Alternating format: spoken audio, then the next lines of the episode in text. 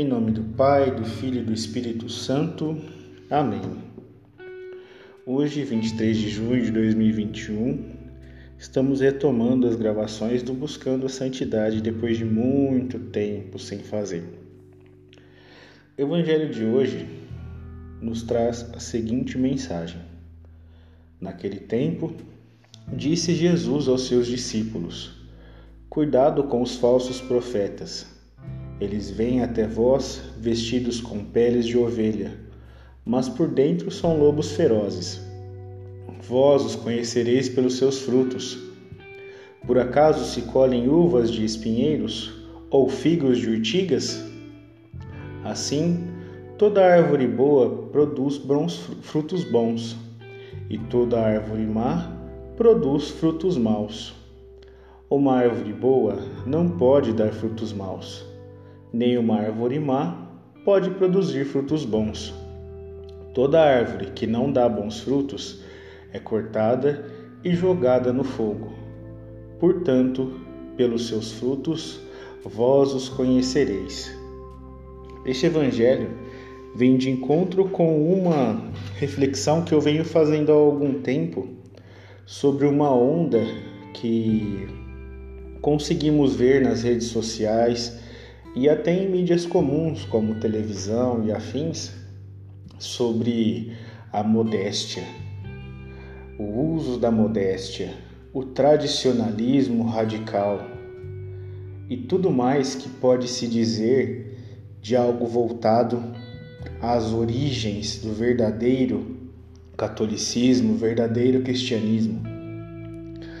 Ora, se temos de fato que levar o ódio para conseguir que alguém viva do amor, então nós não estamos indo de fato às origens do verdadeiro cristianismo. Nós estamos indo totalmente contra elas. Pessoas que não fazem uso da tão aclamada modéstia, que são é, as saias, os véus, as roupas sociais, os vestidos, blusas, inclusive para nós homens, camisas, camisetas que não mostram parte dos braços, enfim. Se nós dizemos que quem não faz uso de tal vestimenta não é digno de chegar até a Santa Eucaristia, de que está nos servindo o ensinamento de Jesus Cristo então? Ao contrário, somos lobos vestidos com pele de cordeiro. Pensem comigo, meus irmãos e minhas irmãs. Se de fato estamos querendo levar Jesus Cristo às pessoas, devemos levá-lo em forma de amor e não em forma de exclusão.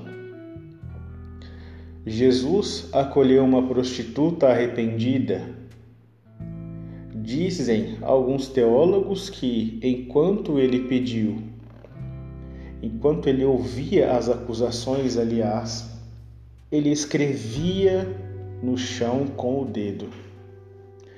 Esses teólogos dizem que Jesus escrevia os pecados daqueles que estavam lá, presenciando aquele quase apedrejamento de Santa Maria Madalena. Jesus acolheu cobradores de impostos que eram considerados ladrões em seu tempo. Jesus acolheu leprosos que eram considerados amaldiçoados. E assim por diante, sempre deixando o amor falar mais alto. Então, meus irmãos e minhas irmãs, que autoridade tenho eu ou você para excluir alguém de dentro da igreja? Ao contrário, nossa função é acolher as pessoas. Não olhar os pecados, mas sim olhar as virtudes que aquela pessoa consegue propagar. Estes são os frutos bons. Não é porque uma árvore é bonita, é bonita e frondosa que ela não pode ter um galho seco. Que esse galho seco seja cortado e que todo o restante que é bom e dá frutos permaneça. Eu jamais podaria uma plantação inteira por causa de um ou dois galhos secos que alguma árvore porventura possa ter. Ao contrário, cortaria os galhos secos e deixaria que os bons frutos continuassem naquela árvore. Que maravilha é quando nós temos, após o inverno, a poda das árvores para que a primavera possa vir a florescer aqueles bons galhos que ficaram. Veja que eu também dei muitos frutos ruins, porém ainda havia galhos que demonstravam algo bom. Então, Jesus, em sua misericórdia, aceitou o meu pedido de perdão e cá estou eu de volta na comunidade. Isso se foram longos anos dando frutos ruins, porém com a chama do Espírito Santo ainda presente no meu coração. E foi esta chama que me fez retornar. Então, meu irmão, tome cuidado. Não caia na tentação de ser um falso moralista ou um falso adorador da modéstia.